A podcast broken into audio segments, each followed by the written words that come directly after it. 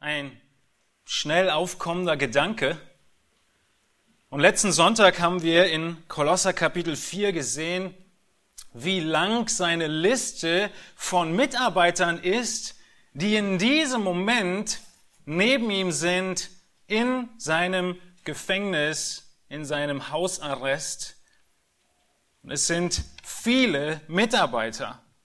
Die längste Liste finden wir im letzten Kapitel des Römerbriefes, aber hier in Kolosser 4 sehen wir, Paulus war weit davon entfernt, irgendwie zu denken, er könnte das alleine schaffen.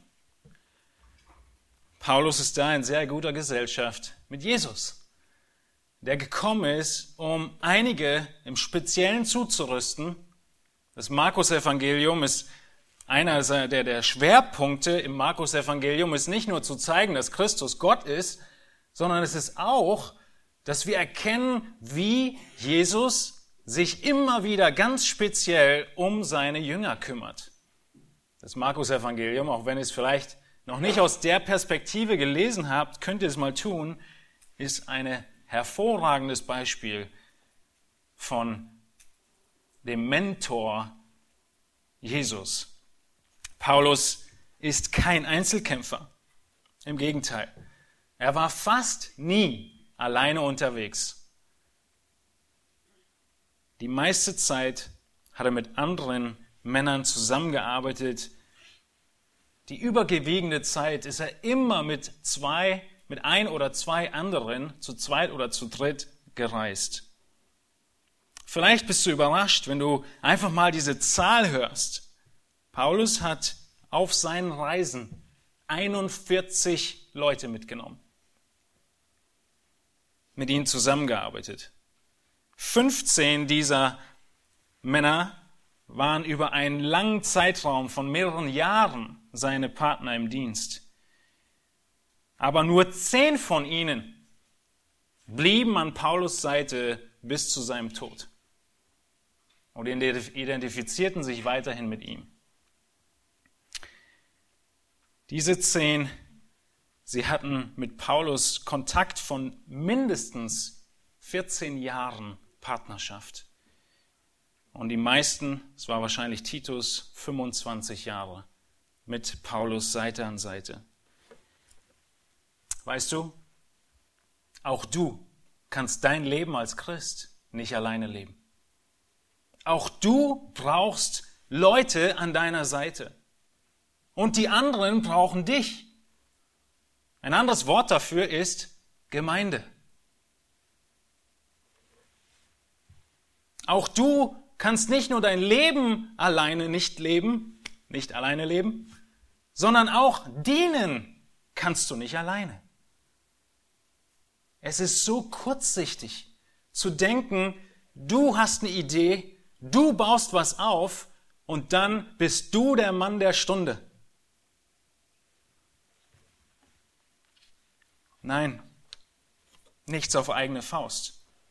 Und so haben wir letzten Sonntag gesehen, wie wichtig es ist, dass wir nach Brüdern und Schwestern Ausschau halten, um enge Beziehungen aufzubauen, mit dem Ziel, gemeinsam zu dienen, mit dem Ziel, einander Christus ähnlich zu machen, mit dem Ziel, füreinander da zu sein, bis er wiederkommt. Wir haben uns angeguckt, auf welche Menschen man im Dienst und in der Nachfolge mit Jesus denn so trifft. Paulus ergibt diese Liste von seinen Mitarbeitern hier in Kolosser 4. Und wir schauen uns den Text nochmal an. Ich lese nochmal die gesamten Verse von Vers 7 in Kolosser 4 und überfliege die ersten Verse, die wir ausführlich letzten Sonntag behandelt haben. Und wir beginnen dann konkreter in Vers 11 und hoffen, so die Zeit es zulässt, bis Vers 14 zu kommen heute. Kolosser 4 ab Vers 7. Alles, was mich betrifft, wird euch Tychikus mitteilen, der geliebte Bruder und treue Diener und Mitknecht im Herrn, den ich eben deshalb zu euch gesandt habe, damit er erfährt, wie es bei euch steht und damit er eure Herzen tröstet, zusammen mit Onesimus, dem treuen und geliebten Bruder, der einer der euren ist Sie werden euch alles mitteilen, was hier vorgeht. Es grüßt euch Aristarchus, mein Mitgefangener, und Markus, der Vetter des Barnabas. Ihr habt seinetwegen Anordnung erhalten. Wenn er zu euch kommt, so nehmt ihn auf. Und Jesus, der Justus genannt wird, die aus der Beschneidung sind. Diese allein sind meine Mitarbeiter für das Reich Gottes, die mir zum Trost geworden sind. Es grüßt euch Epaphras, der einer der euren ist, ein Knecht des Christus, der alle Zeit in den Gebeten für euch kämpft, damit ihr feststeht, vollkommen und zur Fülle gebracht in allem, was der Wille Gottes ist. Denn ich gebe ihm das Zeugnis, dass er großen Eifer hat um euch und um die in Laodicea und in Hierapolis. Es grüßt euch Lukas, der geliebte Arzt, und Demas. Soweit der Text, wie wir ihn heute uns anschauen möchten. Ihr erinnert euch, wie ich gerade schon sagte, ist Paulus in Gefangenschaft. Wir haben einige Sonntage zuvor uns in Kapitel 4 angeschaut, dass Paulus den Kolossern in Vers 5 sagt, kauft die Zeit aus. Nutzt dieses Zeitfenster, um zu wirken, um das zu tun, was euch jetzt möglich ist. Die eine Illustration, die wir verwendet haben, war diese begrenzte Prospekt der Werbung. Du hast so und so viele Tage, manchmal nur Stunden, um dieses Angebot zu bekommen und danach ist es vorbei. Und dieses Zeitfenster haben wir im Dienst. Dieses Zeitfenster haben wir mit Menschen, denen wir dienen können. Und Paulus erlebte in diesem Bewusstsein. Hätte er es nicht getan, hätten wir nicht so eine lange Liste von Männern und Frauen, die mit ihm gedient haben, obwohl er gefesselt war, an Ketten lag und nichts mehr tun konnte. Aber das Werk ging weiter. Und genau dasselbe mit Epaphras. Auch er kaufte die Zeit aus, denn er hat nicht erwartet, dass als er von Kolosse nach Rom geht, um Paulus zu berichten über diese Irrlehre in Kolosse und der Umgebung, dass er selbst gefangen genommen wird. Und auf einmal ist ein Leiter weg, noch ein Leiter weg und noch ein dritter. Wir haben letzten Sonntag gesehen, Aristarchus ist auch in Ketten. Sie werden alle einer nach dem anderen gefangen genommen und das Werk Gottes geht weiter. Warum? Weil zugerüstet wurde, weil die Nächsten den Auftrag bekommen haben und diese Zurüstung war vielleicht nicht unbedingt so umfangreich, wie man es sich wünschte, aber Gott setzt ein und Gott befähigt. Und wir schauen uns beim nächsten Mal in Vers 17 ein gutes Beispiel davon an, dass auch da manchmal noch Ermutigung nötig ist das zu tun, was Gott jetzt von dir möchte. Aber nicht heute. Das Erste, was wir gesehen haben, ist, dass Paulus mit Leuten zusammenarbeitet wie Tychicus und Onesimus. Diese beiden Männer haben wir beschrieben und zusammengefasst als die Bekanntschaft mit denen, die dich segnen durch ein Leben des treuen Dienstes für den Herrn. Tychicus beschrieben als Mitknecht im Herrn, geliebter Bruder, treuer Diener. Er ist ein Sklave, ein Sklave auf Augenhöhe mit Paulus. Das, was sie verbindet, sind die beiden Worte im Herrn am Ende von Vers 7. Tychicus hatte die Aufgabe, zusammen mit Onesimus den Kolossern zu berichten, wie es um Paulus steht, um ihn persönlich, um die Gefangenschaft, wie es um Epaphras steht, weil sie sich natürlich Sorgen machten um diese beiden Männer und die Gefangenschaft. Wir sehen, was für ein großer Segen Tychicus und Onesimus sind. Onesimus im Besonderen, erinnert euch, war nach Rom geflohen wegen Haftbefehl. Er war ein entflohener Sklave, ein Verbrecher. Aber dort hat Gott ihn gerettet in Rom und er ist nach Hause gekommen, zurück zu seinem Herrn, seinem Sklavenherrn und bringt sein Leben in Ordnung. Er als Schwerverbrecher, als entlaufener Sklave, er musste in diesem Gehorsamsschritt mit Verstümmelung rechnen, mit Verbrennen der Haut durch Brandeisen oder sogar mit der Todesstrafe. Das war die Folge für einen Sklaven, der weggelaufen war. Aber er macht klar Schiff. Er geht zurück zu Philemon und nimmt den Philemonbrief mit. Das ist Onesimus. Ein großer Diener für Paulus, wie wir letzten Sonntag gesehen haben. Zweitens haben wir Aristarchus gesehen, eine Bekanntschaft mit Leuten, könnte man überschreiben, die mit dir durch dick und dünn gehen, die dich durchtragen, wenn es schwer wird. Über Aristarchus wissen wir nicht so viel, aber wir wissen aus Apostelgeschichte, dass er mit in Lebensgefahr stand mit Paulus. Paulus nennt ihn seinen Mitgefangenen. Er sitzt auch jetzt wieder mit Paulus angekettet. Und diese Männer, diese Art von Menschen sind ein großer Segen. Weil wen brauchen wir? Wann brauchen wir jemanden, wenn es schwer wird? Nicht, wenn alles Friede, Freude, Eierkuchen ist.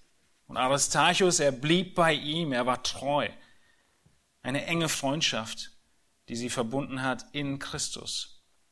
Und als letztes haben wir vergangenen Sonntag gesehen, dass wir Leute treffen, die uns irgendwann schwer enttäuschen.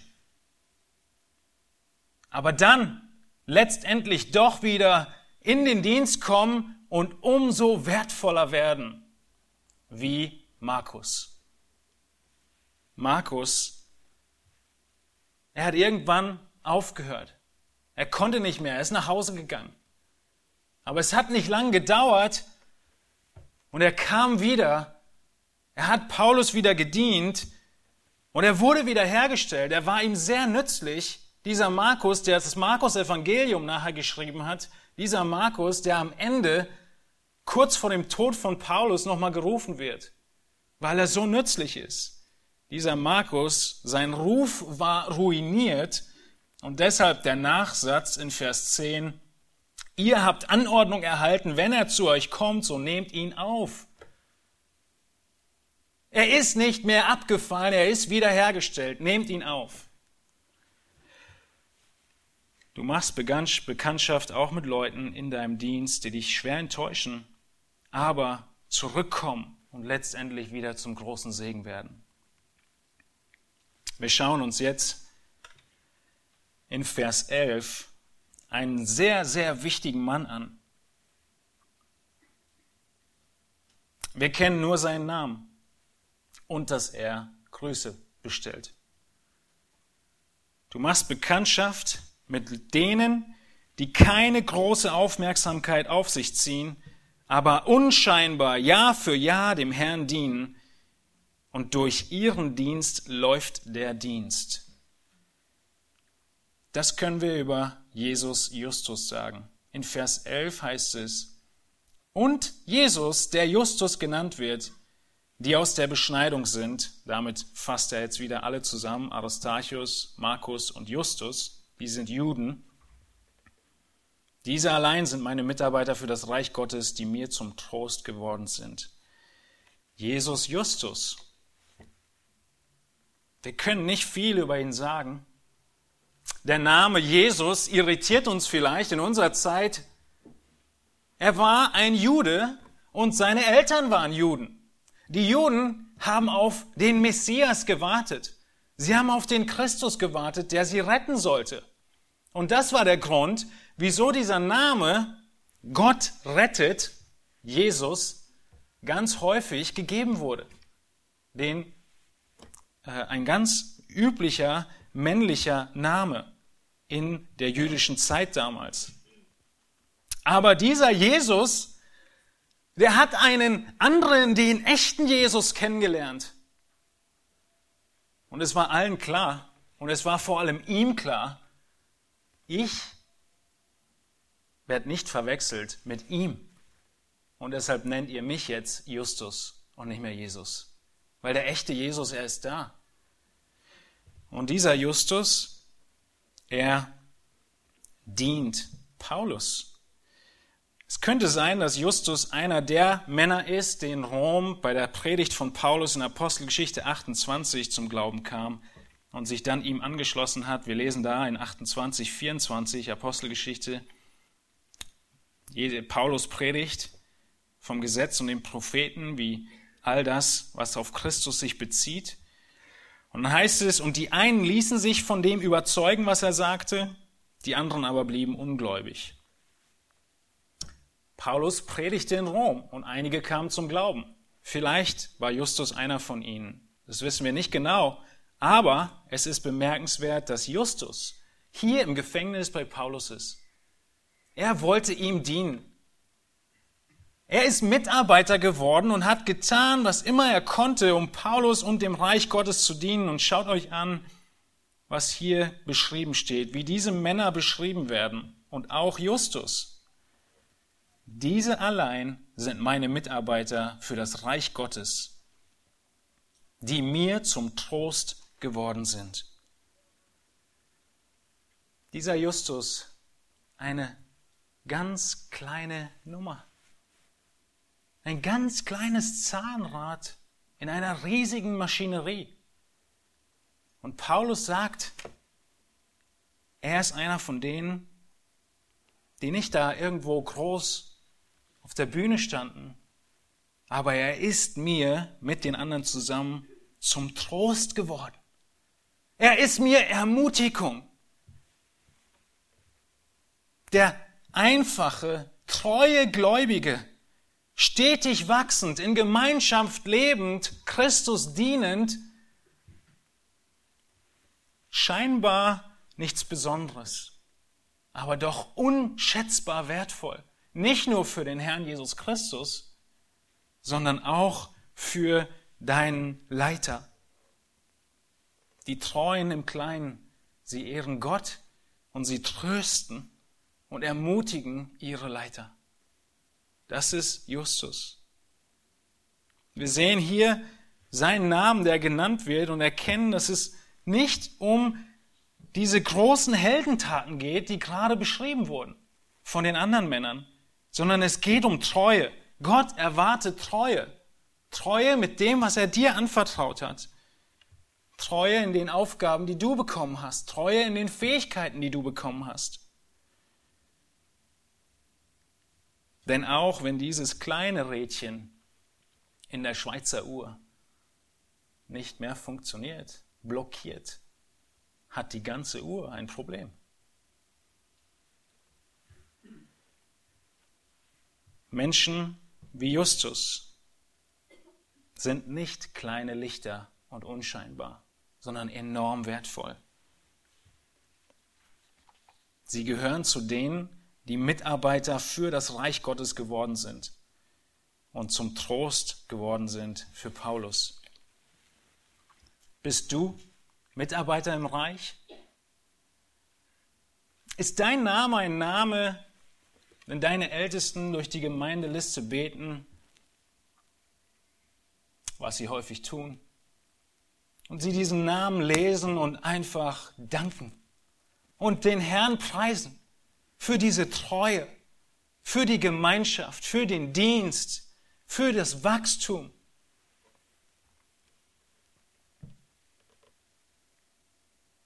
Oder ein kleines Rädchen, was die Uhr blockiert.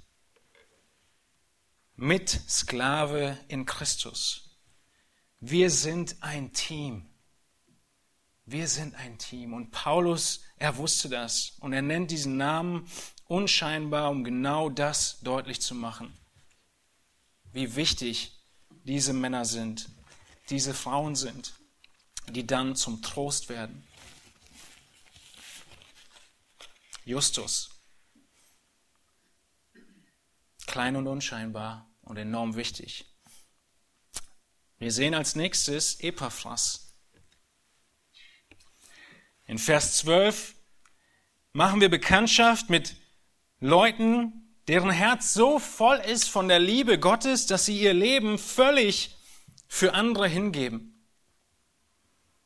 Mit dem Ziel, sie zur Christusähnlichkeit verändert zu sehen. Epaphras, Vers 12, grüßt der einer der euren ist, ein Knecht des Christus, der alle Zeit in den Gebeten für euch kämpft, damit ihr feststeht, vollkommen und zur Fülle gebracht in allem, was der Wille Gottes ist. Denn ich gebe ihm das Zeugnis, dass er großen Eifer hat um euch und um die in Laodicea und in Hierapolis. Epaphras, einer der euren. Wir wissen aus Kolosser 1,7, Epaphras, der geliebte Mitknecht heißt es dort, von ihm haben die Kolosser von Christus gehört. Wir können davon ausgehen, dass Epaphras diese Gemeinde gegründet hat und der Pastor war dieser Gemeinde, aber jetzt ist er angekettet in Rom und kann nicht zurück. Naja, ich kann meinen Dienst gerade nicht erfüllen. Was tue ich also? Gar nichts. Fernseh gucken, Facebook. Wir können so viele Möglichkeiten finden, um alles Mögliche zu tun, weil ich bin gerade krank, ich bin gerade in Fesseln, ich bin gerade zu weit weg. Nicht so bei Epaphras. Er ist weit weg, aber er ist ein echter Hirte. Egal wie weit weg er ist, er kann nicht anders, als weiter nachzudenken und zu beten für diese Gemeinden, denen er dient, zu Hause. Kolosse, Laodicea und Hierapolis. Diese drei Städte waren eng beieinander, 10, 15 Kilometer voneinander entfernt, alle um den Lykos-Fluss äh, herum angesiedelt. Und Epaphras, er denkt an sie. Paulus bezeichnet ihn als Knecht des Christus, Sklave Christi. Wir sind letzte Woche näher darauf eingegangen, als wir von Tychikus gesprochen haben. Deshalb wiederhole ich das nicht nochmal. Er sieht sich vollkommen als Knecht und Sklaven Jesu Christi. Er gibt alles, sein ganzes Leben Christus hin. Und er dient den Heiligen. Wie dient er? Jesus sagte seinen Jüngern in Matthäus 20, ihr wisst, dass die Herrscher über die Völker sich als ihre Herren aufführen und dass die Völker die Macht der Großen zu spüren bekommen. Bei euch soll es nicht so sein. Im Gegenteil, wer unter euch groß werden will, soll den anderen dienen. Wer unter euch der Erste sein will, soll zum Dienst an den anderen bereit sein. Denn auch der Menschensohn ist nicht gekommen, um sich dienen zu lassen, sondern um zu dienen und sein Leben als Lösegeld für viele hinzugeben. Zum einfachen Verständnis mal die neue Genfer Übersetzung. Was bedeuten diese Verse vielleicht für uns? Eine Möglichkeit, dies auf unsere Zeit zu münzen, wäre, zu sagen, ich weiß, dass die Welt sagt, du bist die Nummer eins. Und sorge auch dafür, dass jeder das erkennt. Aber bei euch soll es nicht so sein. Im Gegenteil. Hör auf, dich über den Musikstil zu beschweren und das zu spielen, was du hören willst. Hör auf, von den Leitern zu erwarten, all das zu tun, was du gerne haben möchtest. Hör auf, in jedem Treffen darauf zu pochen, dass alles so gemacht wirst, wird, wie du es gerne möchtest. Stattdessen achte den anderen höher als dich selbst, stell seine Bedürfnisse in den Vordergrund und nimm deine Bedürfnisse in den Hintergrund.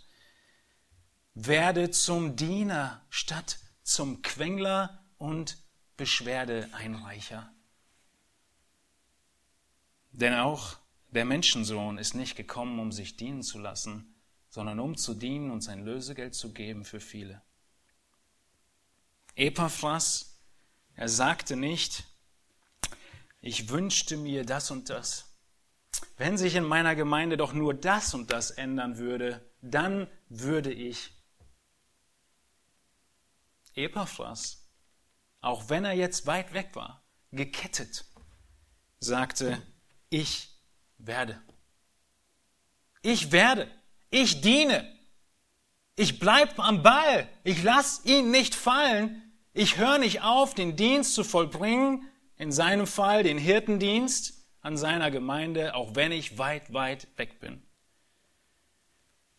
Als Mitknecht Christi sagst du nicht, ich wünschte, sondern du sagst, ich werde. Epaphras kämpft alle Zeit in den Gebeten. Wir sehen die Stärke seiner Hingabe. Es heißt, er kämpft. Dieses Wort kämpfen wird für das Ringen benutzt, für Wettkämpfe.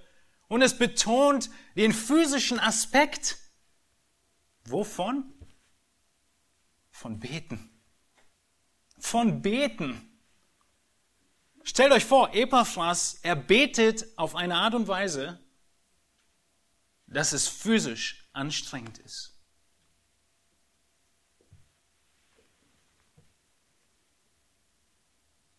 Alle Zeit. Wir könnten eigentlich auch sagen, immer und immer wieder. Der Punkt hier ist ununterbrochen, nicht jede Sekunde. Ununterbrochen, immer und immer wieder betet Epaphras, kämpft in Gebeten. Und er betet nicht, Herr, segne die Gemeinden weit weg. Er betet spezifisch. Er betet für die Gemeinde in Kolosse. Er betet für die Gemeinde in Hierapolis. Er betet für die Gemeinde in Laodicea. Er betet spezifisch mit einem ganz besonderen Ziel. Nämlich er betet, dass sie feststehen, vollkommen sind oder reif und zur Fülle gebracht und wissen in allem, was der Wille Gottes ist. Epaphras hat ein ganz bestimmtes Ziel. Sie sollen nicht hin und her geworfen werden. Dieses Feststehen bezieht sich primär auf diese Ehelehren, die die Gemeinde überschwemmten. Sie sollten vollkommen sein. Bessere Übersetzung wäre reif sein. Reif in Christus, erwachsen. Keine Kinder, sondern erwachsen werden. Dafür hat Paulus gearbeitet und gewirkt. Ihr erinnert euch an Kolosser 1, 28 und 29. Dafür hat Paulus gearbeitet, gering, gerungen. Und hier dasselbe Wort für Epaphras in Gebeten.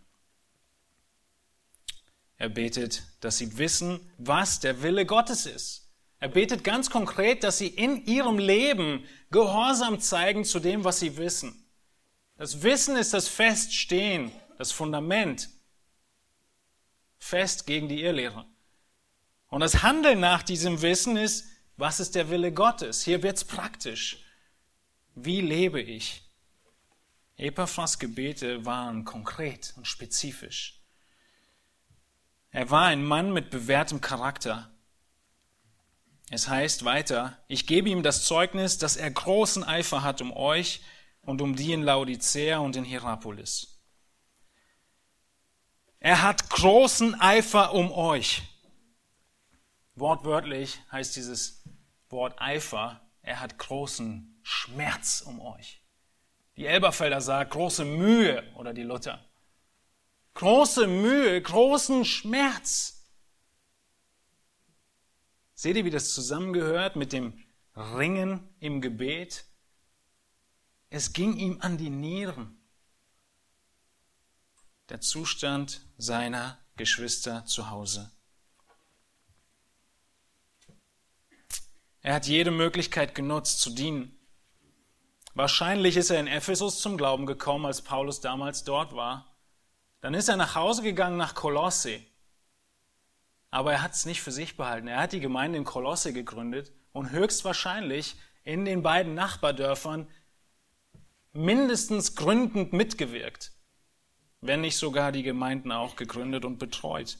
Und deshalb heißt es von ihm, dass er so hingegeben ist und verbunden ist mit diesen drei Gemeinden.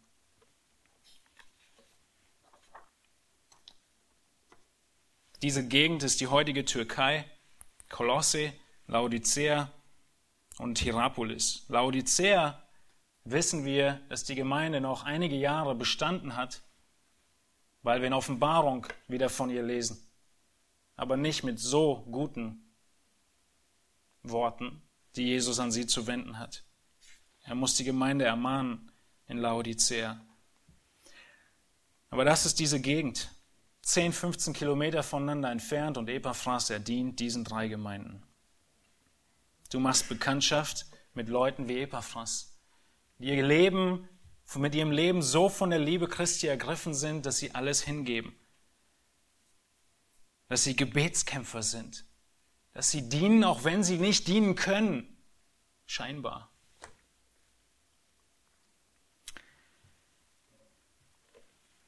Keine Ausreden die Paulus hier bringt. Epaphras wäre gern bei euch, wird gern mehr machen. Betet, dass er frei wird. Nein. Ich weiß, in jedem von unseren Leben ändern sich Dinge und Umstände, die dafür sorgen, dass ich mal mehr Zeit, Energie, Kraft, Geld habe, um zu dienen, aktiv in diesem primären Sinn zu dienen und mal weniger. Manchmal sind es Wochen, in denen wir ausgeschaltet werden, in Anführungsstrichen, angekettet werden, nicht so viel machen können. Manchmal Jahre. Manchmal gibt es den Punkt, an dem es nur noch dieser indirekte Dienst des Betens ist. Aber dieser Dienst ist von überall und immer möglich. Und er wirkt enorm viel. Denn Gott erhört diese Gebete und er sieht diesen Gebetskampf von Epaphras. Als nächstes sehen wir Lukas. In Vers 14 heißt es, es grüßt euch Lukas, der geliebte Arzt. Dieser Lukas, er ist jemand, den ich kategorisiere als Männer und Frauen, die du triffst, die nicht ihrer Karriere, sondern dem Dienst für Gott Priorität geben. Lukas wird mehrere Male erwähnt, dreimal von Paulus. Er war viele Jahre an Paulus Seite. Lukas war Arzt. Er war genauso wie Paulus nicht aus der einfachen Arbeiterschicht, sondern er war hoch angesehen. Er hat gutes Geld gemacht. Wir sehen in anderen Stellen, wie die blutflüssige Frau ihr ganzes Hab und Gut aufwendet, um was? So Hilfe bei den Ärzten zu suchen. Die wurden bezahlt. Er war hoch ausgebildet, der Lukas. Dr. Lukas. Und er bekommt mit, dass Paulus Nöte hat. Lukas, Dr. Lukas, trifft auf Paulus in der Apostelgeschichte in der, während der zweiten Missionsreise. Und wir sehen das, weil in Apostelgeschichte 16 Lukas, der diese Apostelgeschichte aufgeschrieben hat, anfängt in der Wir-Form zu schreiben. In Apostelgeschichte 16.10 beginnt er und schreibt Wir gehen dahin und dahin und dahin. Wir wissen es nicht genau, aber es ist gut möglich, dass Lukas der persönliche Arzt von Paulus war. Dass Paulus viele Schwächen hatte, viele Hindernisse, vor allem auf der ersten Missionsreise. Und hier Dr. Lukas sagt, Paulus, Praxis hin oder her, ich komme mit. Ich komme mit dir mit. Er war ein Partner und Mitarbeiter an Paulus Seite für den Rest seines Lebens, könnte man sagen. Für den Rest von Paulus Leben, weil er ist früher gestorben. Und deshalb nennt Paulus ihn den geliebten Arzt. Es grüßt euch Lukas, der geliebte Arzt. Für diesen Mann der seine Karriere links liegen lässt, das große Geld links liegen lässt, um zu dienen, sind diese drei Worte eigentlich ziemlich wenig, oder? Er war eine so große Hilfe, aber er brauchte offensichtlich nicht mehr Aufmerksamkeit. Paulus, er liebte Lukas, weil er so viel mit ihm teilen konnte. Zwölf Jahre später schreibt Paulus den Kolosserbrief und Lukas ist immer noch bei ihm, nachdem er ihn auf der Missionsreise getroffen hat. Weitere sechs Jahre später schreibt Paulus den zweiten Timotheusbrief. Und auch da ist Lukas wieder da. Das heißt, mindestens 18 Jahre war Dr. Lukas an Paulus Seite. Justus, Lukas und all die, die wir letzten Sonntag gesehen haben, einigen von euch, die diese Worte Gottes heute hören, sind nicht so wie die Männer und Frauen, die, die in diesen Versen beschrieben werden. Nicht so wie Lukas.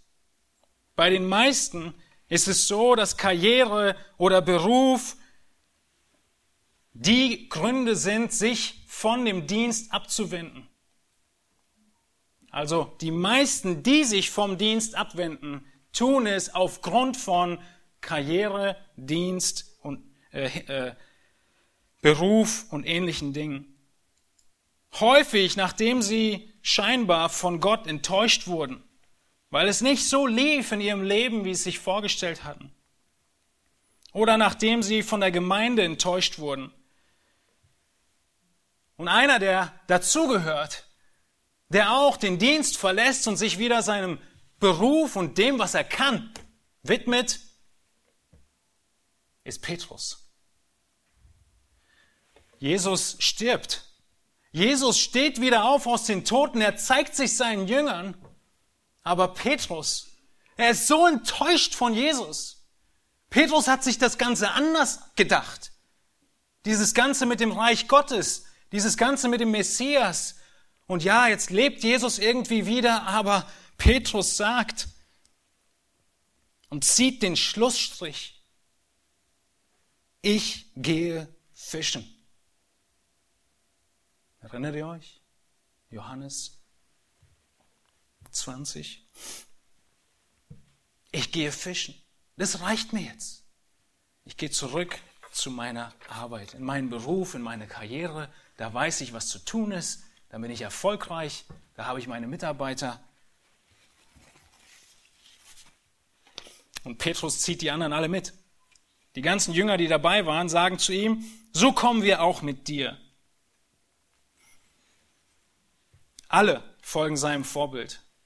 Und es gab überhaupt keine Sekunde zu überlegen, gehen wir jetzt mit Petrus fischen oder zweifeln wir weiter an dem, was hier eigentlich passiert ist und was hier los ist und was mit Jesus ist. Mal ist er da, mal ist er nicht mehr da.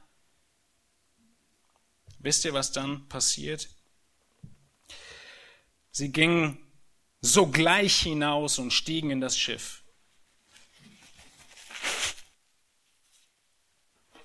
Sie müssen nicht lange nachdenken. Aber dann heißt es, und in jener Nacht fingen sie nichts.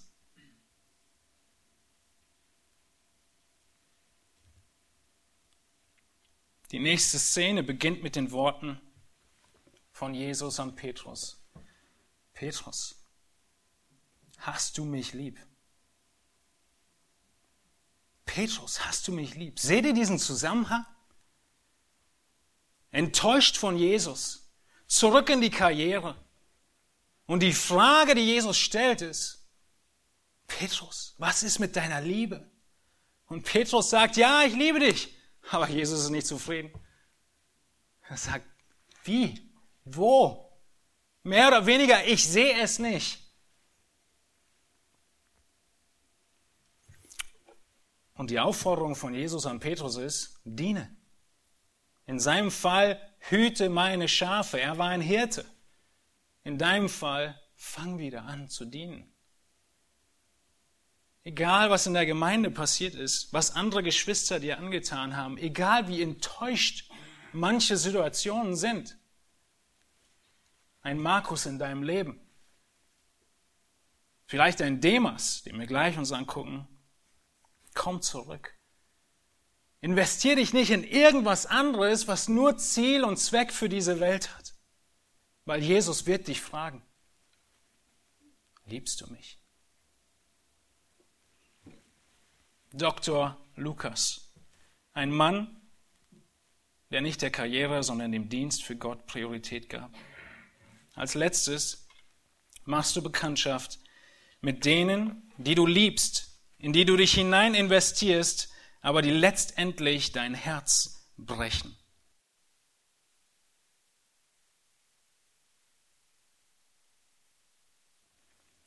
Es geht um Demas. Dieser Mann heißt Demas. Diese Kategorie von Männern und Frauen heißt Menschen wie Demas. Hier heißt es einfach nur und Demas. Es grüßt euch Lukas, der geliebte Arzt, und Demas. Aus dem Kolosserbrief können wir nicht viel über ihn sagen. Wir wissen, dass er hier im Gefängnis bei Paulus ist. Dass er sich verpflichtet hat, bei Paulus zu sein. Dass er schon lange dabei ist. An vielen Stellen hat er immer und immer wieder mitgearbeitet. Und es ist kein Zweifel, so wie Paulus sich in jeden einzelnen dieser Männer hinein investiert hat, hat er sich auch in Demas hinein investiert. Um ihn zu einem noch besseren Mitarbeiter zu machen. Und Paulus er sagt, Demas grüßt euch. Wir können nicht zwischen den Zeilen lesen, dass hier Paulus schon irgendetwas geahnt hat. Aber es dauert nicht lange. Fünf, sechs Jahre später schreibt Paulus den zweiten Timotheusbrief. Und fünf, sechs Jahre später heißt es über Demas, Timotheus, beeile dich bald zu mir zu kommen. Paulus ist in seiner letzten Gefangenschaft, kurz vor dem Tod. Vers 10.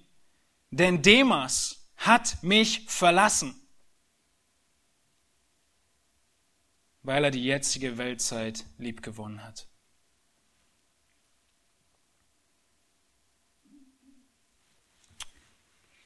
Wir wissen nicht genau, was passiert ist, wie es passiert ist, aber Demas hat Paulus im Stich gelassen. Er hat ihn verlassen. Es war irgendwann zu viel. Immer diese Ketten, immer diese Soldaten, immer dieses, kannst du das für mich tun, kannst du das für mich tun. Irgendwann war es zu viel. Demas hat die Kosten der Nachfolge nicht richtig überschlagen. Wir haben gerade Lukas 14 gelesen. Und es ist nicht so, dass Demas jemand ist, der ein treuer Mitarbeiter war und dann einfach in anderen Bereichen nicht mehr ganz so viel Power hatte und ein bisschen langsamer gemacht hat im Dienst für das Reich Gottes. Demas ist jemand, der völlig weggegangen ist. Paulus, er sagt es so deutlich, wie er es nur sagen kann. Er hat die Weltzeit lieb gewonnen. Johannes macht uns deutlich, dass es gleichlautend ist mit, er ist nicht im Glauben. Denn wir können nicht die Welt lieben und Christus und, und Jesus und Gott lieben. Der erste Johannesbrief. Demas, ein Mann, der jahrelang, wahrscheinlich jahrzehntelang, gedient hat, an Paulus Seite war, immer da war. An irgendeinem Punkt wird es ihm zu viel. Und er verlässt Paulus. Die einen gewinnen die Welt lieb aufgrund von intimen Beziehungen von Männern und Frauen, von Verlangen nach Beziehung. Die anderen gewinnen die Welt lieb aufgrund von Karriereaussichten, denen sie sich verschreiben. Andere gewinnen die Welt lieb, weil sie denken, die begrenzten Vergnügungen scheinen so viel Spaß zu bieten. Wieder andere gewinnen die Welt lieb, weil diese alltäglichen Sorgen sie nicht in Ruhe lassen. Sie haben ein Verlangen nach Sicherheit, das sie sich selbst geben wollen. Die Nächsten gewinnen die Welt lieb im Streben nach mehr, mehr Geld, Manchmal viel Geld, aber meistens einfach nur mehr. Habsucht. Einige gewinnen die Welt lieb, weil sie sich in der Gemeinde nicht selbst verwirklichen können. Genau wie Petrus sagen einige, mir reicht's, ich gehe fischen. Aber sie kommen nicht mehr zurück, so wie Judas. Jesus hatte Judas, Paulus hatte Demas.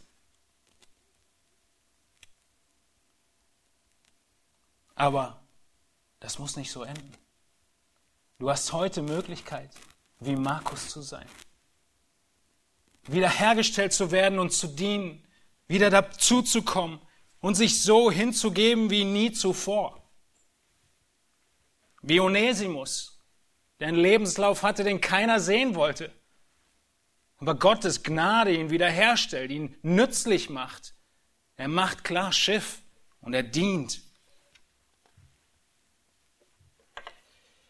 Du triffst auf Männer und Frauen wie Demas. Es bricht dir das Herz, aber es darf nicht deinen Glauben brechen. Dass Menschen, die so echt aussahen, auch Judas sah echt aus, auf einmal sich abwenden.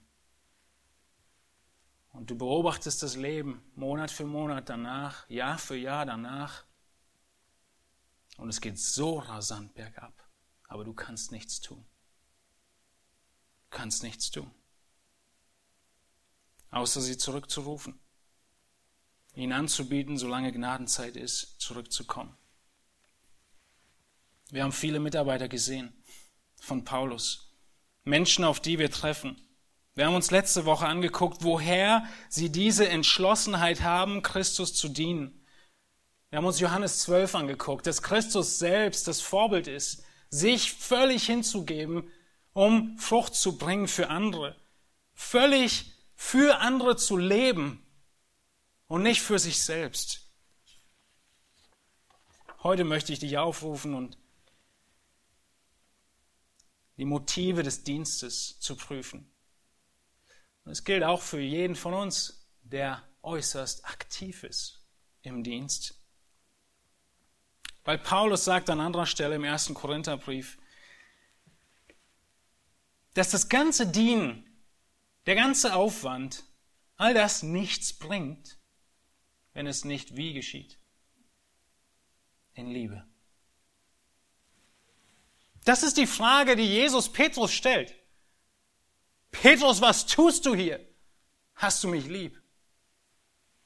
Dann diene deiner Gemeinde. Wie sieht ein Dienst aus Liebe aus?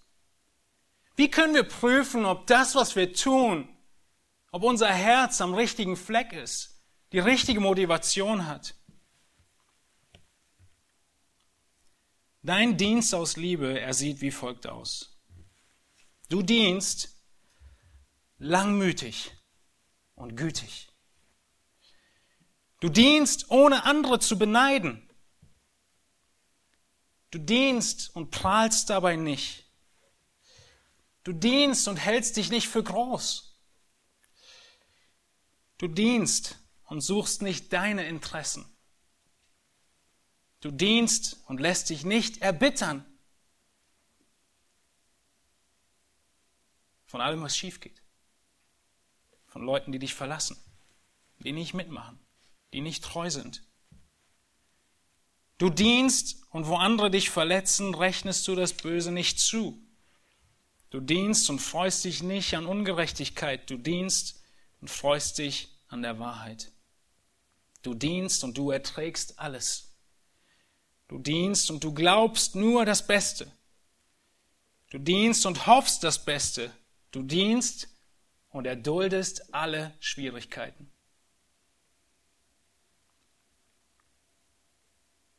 Dienst du aus Liebe?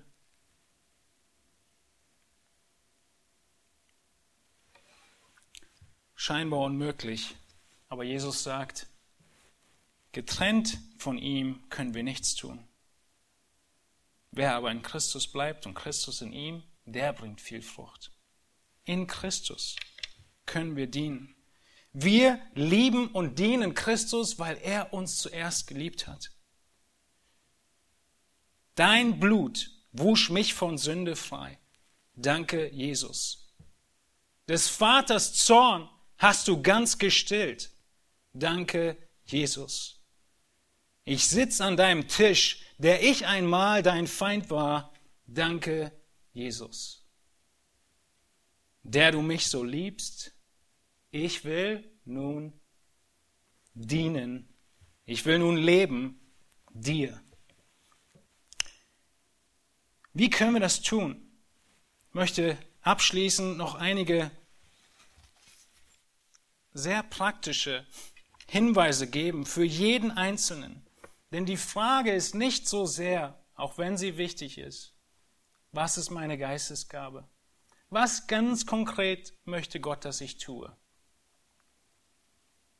Es ist für viele eine Frage, die sie so vereinnahmt, dass sie nicht vorwärts gehen. Vielleicht so wie, was ist die eine Frau, die ich heiraten soll? Und dann finden sie gar keine. Der Punkt ist nicht der, der Punkt ist, fang an, diene. Zum Beispiel, sei am Sonntag aktiv. Noch praktischer.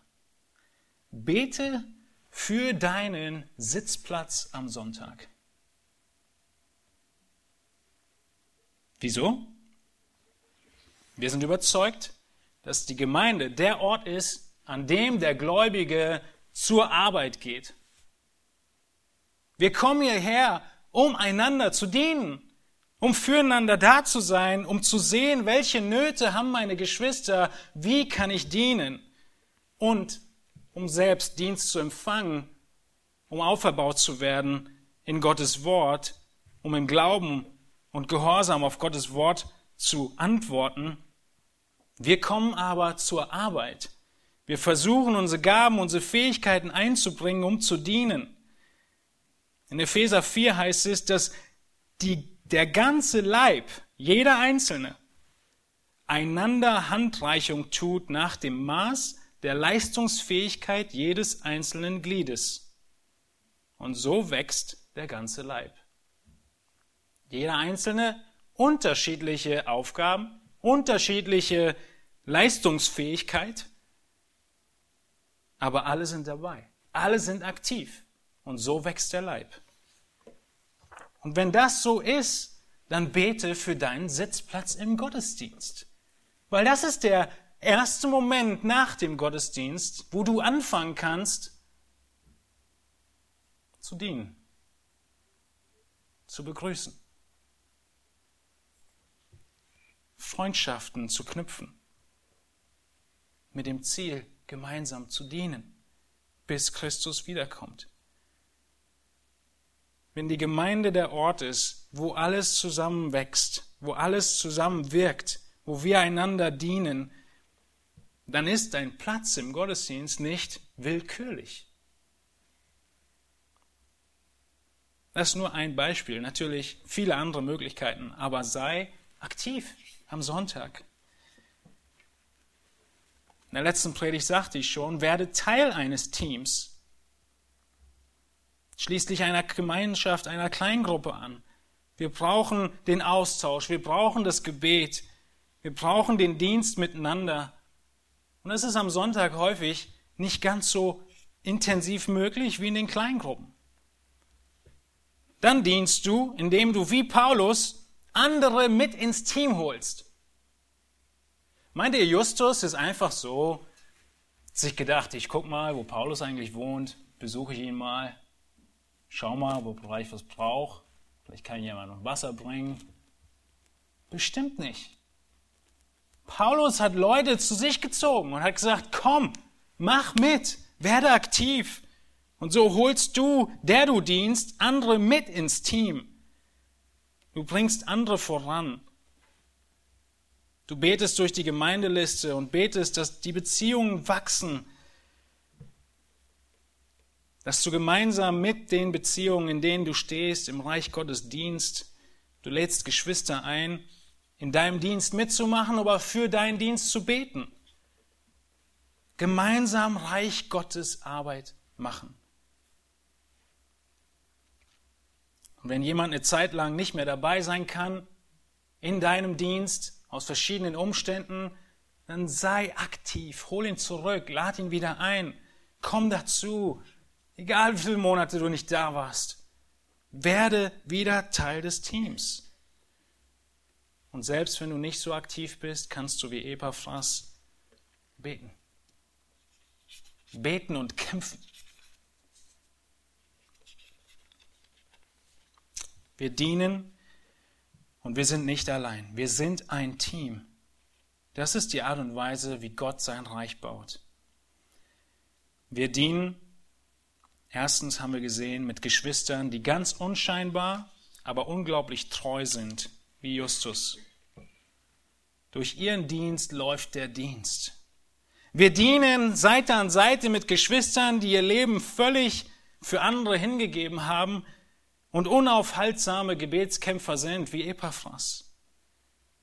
Durch ihre Hingabe, durch ihr Gebet wird die Gemeinde gefestigt. Wir dienen Seite an Seite mit hoch ausgebildeten Geschwistern, die nicht ihrer Karriere, sondern dem Bau des Reiches Gottes Priorität gegeben haben. So wie Dr. Lukas. Durch den Einsatz ihrer vielen Talente wächst die Gemeinde und viele Dienste werden möglich. Wir dienen mit Männern und Frauen, die lange und mit viel Opfer dabei sind und dann plötzlich gehen und die Masken fallen lassen. Wie Demas. Habe Acht auf dich selbst und lass dich nicht durch solche Erlebnisse aus der Bahn werfen. Wir sehen auch hier, Gott baut seine Gemeinde weiter. Wir müssen Beziehungen bauen, damit das Reich Gottes weitergeht. Ich möchte schließen mit Hebräer Kapitel 10 und uns die Verse 23 bis 39 in Erinnerung rufen. Und dann wollen wir aufstehen und gemeinsam singen. Hebräer 10, Vers 23. Lasst uns festhalten am Bekenntnis der Hoffnung, ohne zu wanken, denn er ist treu, der die Verheißung gegeben hat. Und lasst uns aufeinander Acht geben, damit wir uns gegenseitig anspornen zur Liebe und zu guten Werken, indem wir unsere eigene Versammlung nicht verlassen, wie es einige zu tun pflegen, sondern einander ermahnen und das umso mehr, als ihr den Tag herannahen seht. Denn wenn wir mutwillig sündigen, nachdem wir die Erkenntnis der Wahrheit empfangen haben, so bleibt für die Sünden kein Opfer mehr übrig, sondern nur ein schreckliches Erwarten des Gerichts und ein Zorneseifer des Feuers, der die Widerspenstigen verzehren wird. Ich überspringe und gehe zu Vers 31. Es ist schrecklich, in die Hände des lebendigen Gottes zu fallen. Erinnert euch aber an die früheren Tage, in denen ihr, nachdem ihr erleuchtet wurdet, viel Kampf erduldet habt, der mit Leiden verbunden war. Da ihr teils selbst Schmähungen und Bedrängnissen öffentlich preisgegeben wart, teils mit denen Gemeinschaft hattet, die so behandelt wurden. Denn ihr hattet Mitleid mit mir in meinen Ketten bewiesen und den Raub eurer Güter mit Freuden hingenommen, weil ihr euch selbst gewiss seid, dass ihr ein besseres und bleibendes Gut in den Himmeln besitzt. Vers 35. So werft nun eure Zuversicht nicht weg, die eine große Belohnung hat, denn standhaftes Ausharren tut euch Not, nachdem ihr den Willen Gottes getan habt, die Verheißung erlangt. Denn noch eine ganz kleine Weile, dann wird der kommen, der kommen soll, und er wird nicht auf sich warten lassen. Der Gerechte aber wird aus Glauben leben. Doch wer feige zurückweicht, so wird meine Seele kein Wohlgefallen an ihm haben. Wir aber, gehören nicht zu denen, die feige zurückweichen zum Verderben, sondern zu denen, die glauben zur Errettung der Seele. Lass uns aufstehen. mit großer Freude und großer Ehrfurcht für unseren Herrn Jesus Christus singen und zueinander singen. Danke, Jesus. Ich bete und wir singen. Herr, wir danken dir, dass du dich hingegeben hast für uns. Wir wollen dir danken, dass deine Rettung so unglaublich groß ist, dass du uns befreit hast aus der Sünde. Herr, wir leben nur, wir haben einen Sinn, weil du ihn uns gegeben hast. Du hast uns in dieser Welt gelassen und uns nicht schon weggenommen. Du hast uns noch Tage gegeben, Zeit gegeben, die wir auskaufen dürfen. O Herr, wir beten, dass wir erfunden werden als treue Diener. Beispiel folgen wie Paulus und seinen Mitarbeitern. Hilf du uns, aufeinander Acht zu haben. Bewahre davor, Herr, dass Menschen, die heute passiv sind, wie Demas nicht mehr zurückkommen. Schenk du Gnade, Wiederherstellung. Und so beten wir und danken dir dafür, dass du langmütig mit uns bist, dass du treu bist. Und wir möchten bekräftigen und dir zur Ehre singen. Wir wollen für dich leben. Amen.